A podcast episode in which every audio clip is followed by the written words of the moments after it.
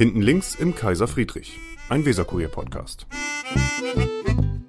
Schönen guten Tag, da sind wir wieder beim Podcast des Weserkuriers. Heute nicht im Kaiser Friedrich, weil der Kaiser Friedrich macht Winterpause. Wir haben uns ein anderes Plätzchen gesucht. Mein Name ist Michael Brandt, ich bin Chef vom Dienst des Weserkuriers und bei mir ist Anna Fischer, äh, Sprecherin der Landessprecherin mhm. der Bremer Linken. Guten Tag, Frau Fischer. Guten Tag, freut mich hier zu sein. Sie sind jetzt äh, seit ungefähr zwei Jahren genau. in dieser Funktion und waren damals noch ein relativ unbeschriebenes Blatt, ne? als sie, als sie gewählt worden sind. Ja, das stimmt. Ein paar Journalistinnen waren überrascht, glaube ich. Äh, aber ich glaube, innerhalb des Landesverbands kannten mich die meisten Leute schon. Deshalb war das da jetzt nicht, war ich da kein unbeschriebenes Ja, intern ist klar, sonst hätten ja. sie auch nicht die Stimmen gekriegt, die sie dann da gekriegt haben. ähm, wenn Sie so ganz salopp die letzten zwei Jahre ähm, Revue passieren lassen, jetzt sind Sie ja nicht mehr so ganz neu im Amt und Sie haben gesagt, Sie möchten ein bisschen was bewegen, Sie möchten äh, verjüngen, Sie möchten einen anderen Politikstil pflegen. Ähm, hat das alles geklappt, was Sie sich da vorgenommen haben? Ja. Ich glaube, innerhalb des Landesverbandes haben wir die letzten zwei Jahre schon viel Veränderung erlebt. Wir hatten neulich eine Landesvorstandssitzung, wo wir auch mal so geguckt haben, okay, die letzten zwei Jahre, was war da eigentlich? Und das ist schon, äh, also wir kamen da gerade aus dieser Corona, diesem Corona-Tief, alles, mhm. also aus diesen Lockdowns praktisch. Ähm, Was ja politisch aus, abgesehen von Gesundheitspolitik, ein ziemlicher Stillstand war. Genau, also und auch so innerhalb des Landesverbandes äh, ist ganz viel ausgefallen, ganz viel war Video und so.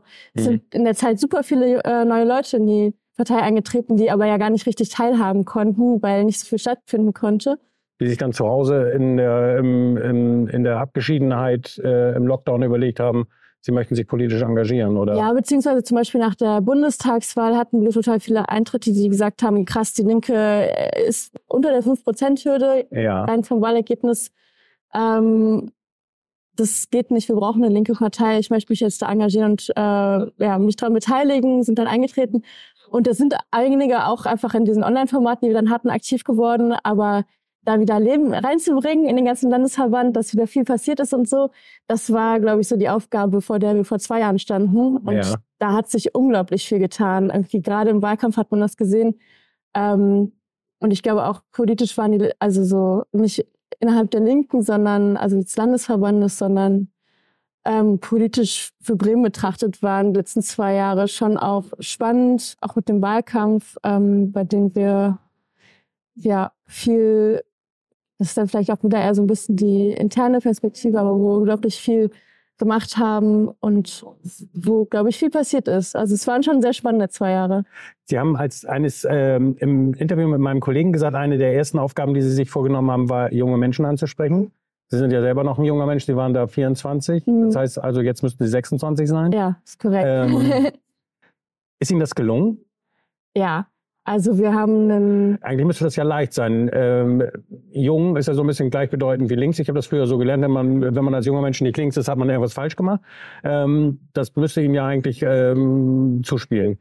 Ich glaube, es kommt immer schon auch auf die Ansprache an und äh, man muss Angebote machen, bei denen sich junge Menschen wohlfühlen. Aber ähm, ich glaube, das ist uns in den letzten zwei Jahren super gut gelungen, auch gerade junge Leute in die Strukturen zu, in, äh, zu integrieren. Wir haben jetzt Kreisvorstände neu gewählt, letztes Jahr zwei Stück. Das sind super durchmischte Kreisvorstände. Also da sind junge Leute dabei, sind auch ältere Leute dabei und dieses Miteinander hat so der unterschiedlichen Generationen sozusagen hat, finde ich, richtig so einen Fahrt aufgenommen die letzten zwei Jahre und es ist mega cool zu sehen. Gibt es eine große Konkurrenz eigentlich zu ähm, solchen Organisationen wie Fridays for Future, ähm, da können wir gleich nochmal separat drüber sprechen, oder Letzte Generation, andere linke Gruppen, gibt es eine große Konkurrenz? Ich glaube nicht. Ich glaube, dass da schon auch so ein ähm, Gefühl von einem, das sind unterschiedliche, sagen wir mal, so Spielfelder, auf denen das statt, also auf denen mhm. Politik gemacht wird, aber man braucht sich gegenseitig, zivilgesellschaftliche Organisationen, Bewegungsorganisationen, aber auch Parteiorganisationen, die dann auf der Ebene des Parlaments aktiv sind, die brauchen sich auf eine Art auch gegenseitig. Und ähm, deshalb, klar gibt es Leute, die sich entscheiden, also man, man, kann nicht alles machen, sondern man muss sich da entscheiden, aber ich finde, dass es eher von der Wertschätzung geprägt ist, das Miteinander. Und Was aber auch jetzt die letzten Monate zu sehen ist, dass Leute, die eher in sozialen Bewegungen aktiv waren, sich entschieden haben, okay, jetzt gerade ähm, braucht es eine Partei, weil einfach der Rechtsruck in der Gesellschaft so krass ist, dass es nicht mehr hilft, sich so in der Bubble für die Sachen einzusetzen, sondern so diese Ebene, gesamtgesellschaftliche Ebene von der Partei, ähm, die ist auf der gerade es wichtig ist, linke Positionen stark zu machen. Das heißt eher raus aus einem privaten Gefüge, wo man sich selber in seinen Ansichten verstärkt, als hin zu einer Organisation, von der man sich erhofft, dass sie was bewegen kann. Ja, ich glaube, es ist nicht unbedingt privat, aber es ist schon manchmal eher so ein bisschen die Bubble. Und ich glaube, eine linke Partei hat schon mehr Strahlkraft auch über eine Bubble hinaus. Gut, ähm, das, da gab es einfach auch Aufrufe. Gerade in Berlin sind unglaublich viele Leute eingetreten, äh, getreten aus ähm, so Bewegungszusammenhängen ähm, wie Sea-Watch oder ich weiß nicht, ob, wie das bei Fridays for Future ist, ähm, ob da auch viele gekommen sind. Aber das, ja, in Bremen hatten wir da auch einige Eintritte und das zeugt, glaube ich, davon, was für ein Bewusstsein für die Relevanz von der linken Partei gerade da ist. Sie haben ja damals explizit auch gesagt, dass Sie sich Fridays for Future zuwenden wollen. Das war auch gerade die Zeit, wo ganz große Gruppen äh, damals unterwegs waren auf den Straßen und äh, wo es dann auch richtig in Massenbewegung ging. Ähm, hat sich das geändert nach den Aussagen von Greta Thunberg? Ähm, ich glaube, dass sich die deutsche Sektion von Fridays for Future ähm, da klar positioniert hat. Deshalb sehe ich kein Problem damit, mit äh, ja, dem deutschen, der deutschen Fridays for Future Bewegung zusammenzuarbeiten. Ähm, ich glaube, dass sich die Klimabewegung äh, weltweit da schon Gedanken machen muss, was äh, ja, was auch Themen wie Antisemitismus angeht. Mhm. Und ähm, ja, das hat aber jetzt nichts, hat keine konkreten Auswirkungen auf uns, würde ich sagen, hier äh, in Deutschland. Das erinnert sich nicht daran, jetzt auf Jugendliche, die in Bremen zum Beispiel bei Fridays for Future aktiv sind, zuzugehen. Nee, überhaupt nicht. Also in Bremen hat sich Fridays for Future auch neu gegründet und ich finde ja. auch, also selbst, äh, also so es gibt an vielen Stellen, Stellen Dissense oder es gibt an solchen Stellen gibt es dann Dissense, aber ich finde, dass man trotzdem auch immer im Gespräch bleiben muss. Also ich würde niemals äh, jungen Menschen, die ähm, vielleicht an der Stelle eine Position vertreten, bei der ich sage, ey, da habe ich Bauchschmerzen, würde ich ja jetzt nicht sagen und deshalb rede ich niemals mit euch, sondern da ist das Gespräch vielleicht umso wichtiger und ähm, ja, sehe ich jetzt nicht ein ganz grundsätzliches Problem wenn man die ähm, Artikel über sie liest, ähm, dann das Gespräch ist für Sie ganz wichtig, ne? Sie haben das ein bisschen auch studiert. Sie haben Kommunikationswissenschaften studiert, glaube ich, ne? Ja, im Nebenfach und jetzt im Master, aber also, ja. Ja. Auch wenn man die Texte liest, dann heißt es immer ganz viel, dann, äh, wir müssen den Leuten ein Gesprächsangebot machen und wir müssen mit den Leuten ins Gespräch das, kommen. Sag ich das so viel? Ja, ja. Gott. Das ist ja so eine leere Phrase. ganz schlimm. Ganz, ganz schlimm. Aber mit den Leuten sprechen ist ja nicht schlimm. Ja, das stimmt wohl. Das, das machen wir ja jetzt auch gerade. Ja, genau. ähm, selbstverständlich, ähm, nee, andersrum. Ich wollte erst noch mal einmal äh, den, den Faden ein bisschen weiterspinnen. Ähm, Im Moment sind die Linken bundesweit, wenn Sie sagten, damals hatten Sie eine Eintrittswelle, weil die Linken ähm, beim, bei der Bundestagswahl nicht so gut abgeschnitten hätten, dann sieht es jetzt ja bundesweit noch wesentlich katastrophaler aus. Ähm, würde ich gar nicht sagen. Also die letzten zwei Monate haben wir, glaube ich, auf Bundesebene das erste Mal wieder sowas wie so Rückenwind gespürt. Okay, ähm, die Umfragen sind aber noch im Keller. Ja, die Umfragen sind nicht besonders geil, aber ähm, ich glaube, die Talsohle ist einfach erreicht. Und das mit der Spaltung. Jetzt ja, ist aber ja nichts, womit Sie zufrieden sein kann. Eine Talsohle auf 3%-Niveau, das nee, ist natürlich, ja, ja, nee, 3% sind es ja nicht, sind ja eher 4%. Ähm, es gibt auch Umfragen, die über 4% sind. Ähm, und ich glaube, das Gefühl zu haben, wir haben jetzt so diesen schwelenden Konflikt, der die ganze Zeit da war, die Frage von, okay, wie geht es weiter mit Sarah Wagenknecht? Ähm, wie geht es weiter mit Genossinnen, die, also gerade Abgeordnete der Bundestagsfraktion, die offen ähm, im Widerspruch zu Parteipositionen, zu Bundes, äh, Bundesparteitagsbeschlüssen stehen? Ähm, das ist jetzt entschieden. Die haben sich entschieden, sie machen nicht mehr weiter, sie gründen ihr eigenes Projekt und daraufhin sind unglaublich viele Leute eingetreten und es gibt, glaube ich, und also es war einfach nicht klar, was, wer ist jetzt die Linke? Und das ist, glaube ich, deutlich klarer geworden. Es ist klar geworden, wer sind die Ansprechpersonen? Ähm, welche Glauben Rolle? Sie, dass der Unterschied bei den Leuten angekommen ist zwischen der, der bisherigen Linken und ähm, der Gruppe um Sarah Wagenknecht? Glauben Sie, dass die Unterscheidung bei allen angekommen ist jetzt? Mit Sicherheit noch nicht bei allen so. Das ja. ist auch schwierig, alle ja. zu erreichen. Aber ich glaube, dass ähm, das bei viel, bei den, dem interessierten Umfeld auf jeden Fall jetzt angekommen ist. Und ich glaube, dass, dass die Aufgabe ist, für die nächsten zwei Jahre einfach ähm, Profil zu schärfen, deutlich zu machen, wer wir jetzt sind. Ähm, dass wir die Partei sind, die für soziale Gerechtigkeit steht, für ähm, eine zukunftsgewandte Politik, die äh, ja, gegen Ausgrenzung und ähm, Diskriminierung und so eine sehr so eine Politik, die ja einfach eigentlich nur zurück möchte in die 60er Jahre oder 70er Jahre oder so, wie manche das ja gerne hätten. Äh, das sind wir nicht, sondern wir versuchen Lösungen zu finden, die auch funktionieren und die eben niemanden zurücklassen.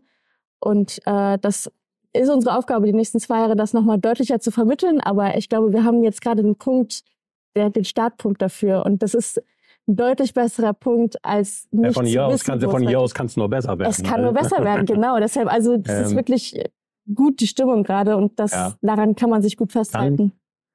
Anna Fischer, Friedrich Merz zustimmen, wenn er sagt, äh, niemand braucht diese Partei, die Sarah Wagenknecht da gerade gründet.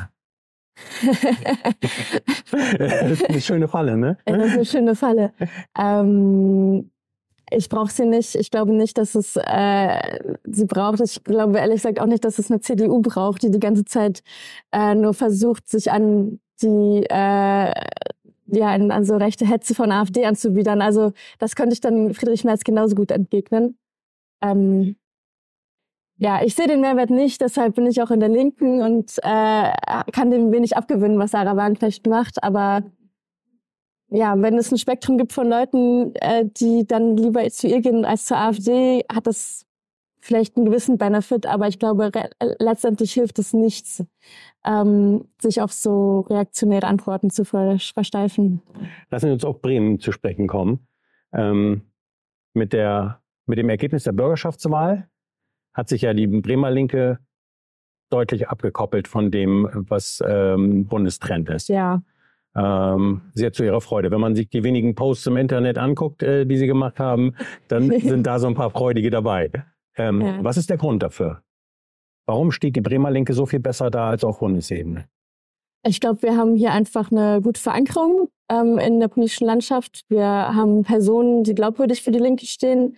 Ähm, gerade mit unseren Senatoren Claudia Bernhardt, äh, Christina Vogt wissen die Leute, woran sie sind.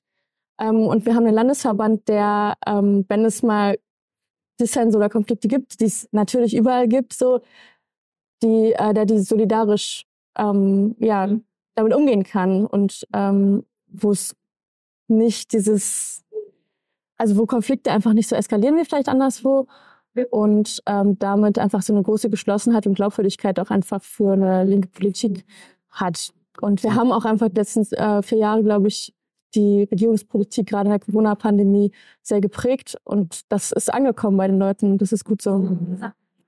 Ja, wobei ähm, also das mit den Senatoren kann man natürlich nachvollziehen. Da hat man ja auch zwei ähm, Personen, deren, die auf Kraft ihres politischen Amtes auch sehr stark in der öffentlichen Wahrnehmung stehen. Gerade Claudia Bernhard in der Corona-Pandemie. Mhm.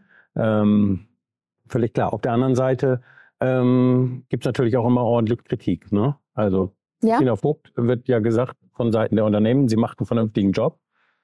Ähm, kann man natürlich auch andersrum sagen, wenn eine Wirtschaftssenatorin äh, aus Sicht der Unternehmen einen vernünftigen Job macht, dann kann sie wenig linke Positionen einnehmen.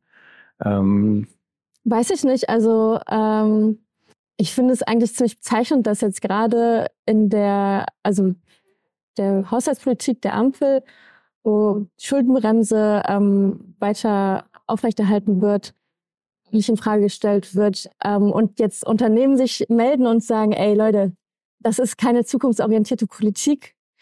Ähm, das zeigt irgendwo, dass, glaube ich, äh, manche Unternehmen auch verstanden haben, was es äh, ja, für eine gute Zukunft braucht oder für eine Vorbereitung praktisch auf den Wandel, den es gibt. Und ich glaube, dass sich da Christina Vogt und viele und auch die Linke und viele Unternehmen äh, oder UnternehmerInnen gar nicht so weit voneinander entfernt sind. Ähm, und sie es, glaube ich, gut schafft, genau den Punkt, so was ist denn tatsächlich die Sache, worum es gehen muss, um Bremen gut aufzustellen, wir haben in Bremen, ähm, glaube ich, letztes Jahr die meisten oder den höchsten Anstieg der sozialversicherungspflichtigen Beschäftigten oder die höchste Quote von sozialversicherungspflichtigen Beschäftigten gehabt. So, das zeugt auch von der Wirtschaftspolitik, die so da Hand in Hand geht mit guten Arbeitsplätzen. Ähm, und ich finde es deshalb nicht absurd, ähm, mhm. auch wenn wir natürlich immer gucken, dass das, also als, als Partei da auch gut drauf gucken. Dass die Politik nicht unternehmerfreundlich werden darf.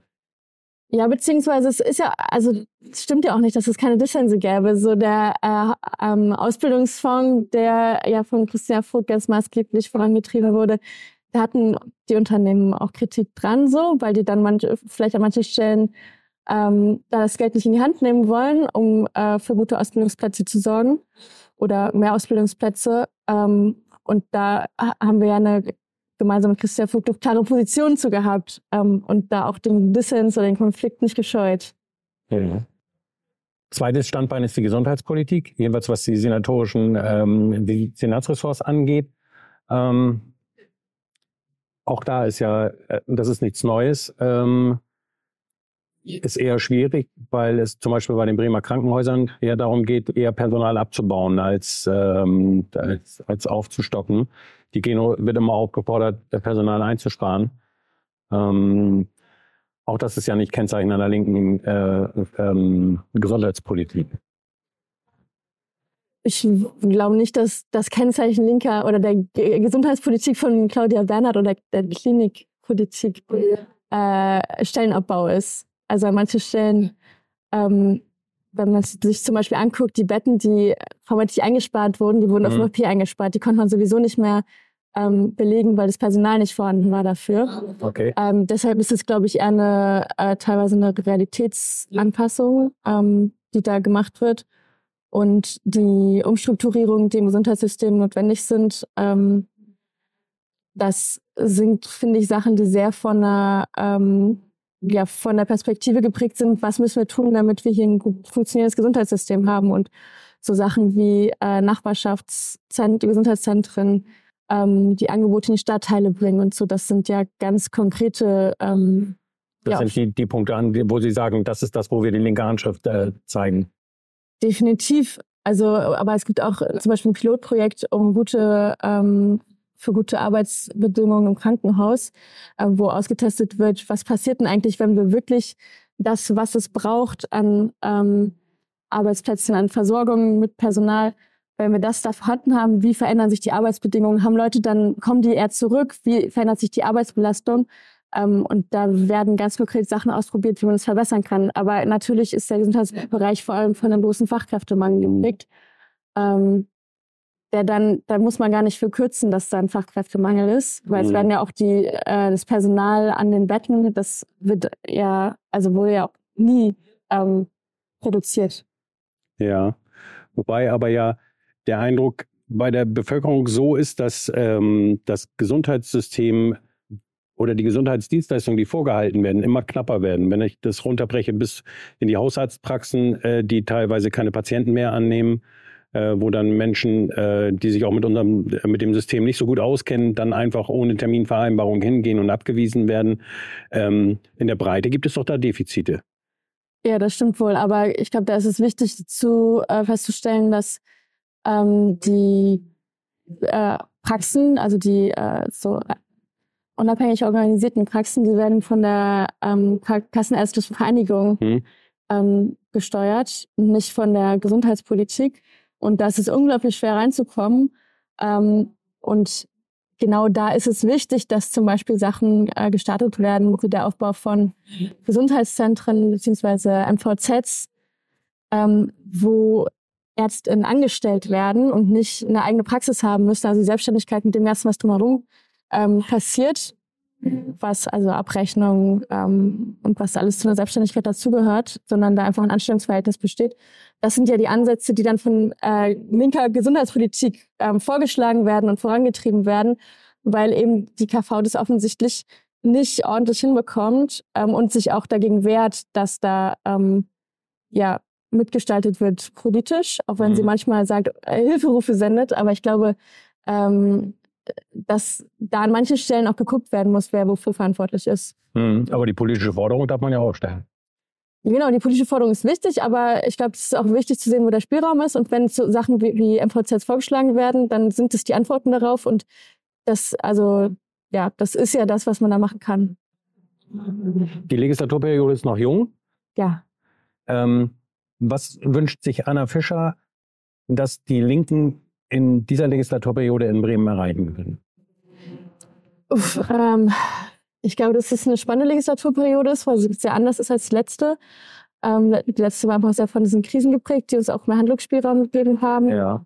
Ähm, ich wünsche mir sehr, dass wir in der Wohnungspolitik mehr vorankommen, ähm, weil es, glaube ich, ein großer Hebel ist, um die soziale Spaltung in Bremen und gerade die auch so sozialräumliche Spaltung, die wir haben, eine unglaublich segregierte Stadt, um der entgegenzutreten. Ähm, das heißt ganz man, konkret, Sie möchten mehr öffentlichen Wohnungsbau. Ja, unbedingt. Ich glaube, dass das ein großer Hebel ist. In Wien zum Beispiel ist, glaube ich, 50 Prozent des äh, äh, Wohnungsbestands in öffentlicher Hand, mhm. kommunaler Hand. Und da äh, sind einfach Probleme mit Mieten und so deutlich geringer. Aber wie wollen Sie das machen? Jetzt wird ja gerade das öffentliche Geld erheblich weniger, als man gedacht hat.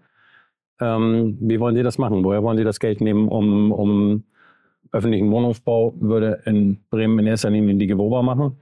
Ähm, wie wollen Sie das machen? Na, die GWO als öffentliche Gesellschaft kann durchaus auch Kredite für solche Investitionen aufnehmen. Ich bin keine Haushaltspolitikerin, muss ich sagen. Ja, alles also, klar. Man muss auch nicht alles können. genau. Ähm, das äh, ist jetzt nicht mein Steckenpferd, aber da sind Spielräume. Und ich glaube, dass wir ähm, gerade was die Vorgaben, ähm, die, ich meine, die GWO hat jetzt gerade in Geneva wieder ein Haus, also den letzten ähm, großen Block in der Neuwieder Straße gekauft. So, das sind mhm. Gestaltungsspielräume, die da sind.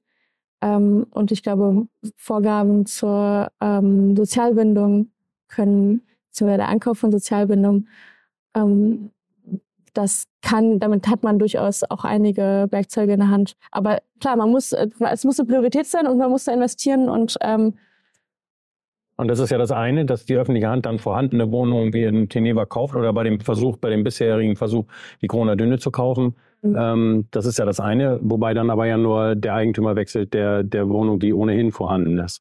Was Sie ja sagten, ist ja auch zusätzlicher Wohnraum, der geschaffen werden muss. Genau, ich glaube, es geht schon darum, dass der Wohnraum, den es gibt, dass der äh, bezahlbar, aber trotzdem auch gut gestaltet wird, also dass die Wohnqualität hoch mhm. ist. Ich glaube, das ist eine Chance, die jetzt in der Neuwieder Straße ähm, bei dem Ankauf besteht. Da ist ja abgemacht, dass es keine Preissteigerung geben soll, Mietsteigerung und trotzdem renoviert ist und wird und saniert. Ja. Ähm, aber klar, man muss äh, auch schauen, wo man neu bauen muss, beziehungsweise wo, es wird ja auch neu gebaut an ganz vielen Stellen, also zur Überseestadt, ähm, ja voll von Neubauten so und das, das, was neu gebaut wird, dass das sozialverträglich gebaut wird. Ja, wenn Sie durch die Überseestadt sind, sind Sie glücklich mit dem, was Sie da an Neubauten sehen? Ich war neulich auf einer Beiratssitzung da vor Ort. Ähm, ja. Sie sind im Beirat Walle, ne? Schon im Beirat Walle, genau seit dieser äh, Legislatur. Und da war mein Eindruck, dass viele schon nicht so ganz äh, zufrieden damit sind, wie da die, also es wird ja. alles noch sehr unpersönlich da, ne? Das ja, genau. Sehr, ich, also sehr ich, distanziert, teilweise kalt. Wie sich das entwickelt. Ich glaube, das hängt auch daran, was, was da einfach daraus gemacht wird, auch von vielleicht Anwohnern, die Initiativen ergreifen und so. Aber da müssen mehr Supermärkte hin, da muss äh, mehr auch kulturelles Leben hin und so. Und ja, ich bin gespannt, wie sich das entwickelt, weil da, glaube ich, noch viel Luft nach oben ist. Okay. Bei Radwalle finde ich ganz spannend. Ähm, wie gehen Sie da an die Arbeit ran? Was haben Sie sich da vorgenommen? Hm, wir wollen ansprechbar sein für die Leute im Stadtteil und ähm, ja, darauf achten, dass Veränderungen sozial gestaltet werden, dass äh, auch wenn man zu, sich zum Beispiel sowas anguckt wie Sozialbindung, ähm, dass da einfach soziale Akzente ge ge gesetzt werden. Ähm, ich glaube, dass man auf Beiratsebene nicht so unglaublich viel gestalterischen Spielraum hat. Der ist dann ja eher auf der politi politischen Ebene darüber. Aber ich finde, die Beiräte leisten unglaublich wichtige Arbeit einfach als AnsprechpartnerInnen vor Ort. Also da können Leute einfach zur Beiratssitzung kommen und ihre Da geht es um, um ganz kleinteilige Probleme. Ne? Genau. Ne? Da stört mich der eine Neubau oder warum kommt der eine, warum kommt genau. die eine Kita nicht, die schon lange angekündigt war. Und ähm, ist, wie nehmen Sie diesen Spagat wahr, dass Sie einmal im Landesverband äh, und Sie ja auch, das war ja halt ja auch das Gespräch, das ja deutlich mal einen deutlichen Blick auch auf die Bundespolitik haben ähm, und sich dann da mit dem, mit dem tatsächlich mit dem politischen Klein-Klein und mit dem Alltag der Leute beschäftigen müssen. Es ist total interessant. Also ich äh, komme da auch gerade erst rein, muss ich sagen. Ja. Es war jetzt äh, auch nicht ganz. Und da wird ja mitunter auch dann gerade das Wort gesprochen, ne? Ja, und ich meine, das ist auch die Stärke dessen, finde ich, und dass der Kontakt direkt zu den Leuten da vor, äh, vorhanden ist und äh, vermittelt werden kann bei Problemen. Also ganz konkret in den spezifischen Situationen, die es da gibt. Deshalb leisten, finde ich, die Beiräte da auch eine unglaublich wichtige Arbeit, indem sie AnsprechpartnerInnen für die Leute vor Ort sind, von, als Politik sozusagen, als Repräsentantin von Politik, selbst wenn es auf dieser sehr niedrigschwelligen ehrenamtlichen Ebene ist. Es gibt ja immer so einen Spruch, dass äh, auf der auf der untersten kommunalen Ebene, was ja die Beiräte darstellen, die Parteipolitik keine Rolle spielt, sondern dann geht es nur um die Interessen der Leute. Nehmen Sie das auch so wahr? Das würde ich nicht in der Form so sagen. Also es gab neulich, ähm, also ja, das stimmt mehr als auf anderen Ebenen, ja.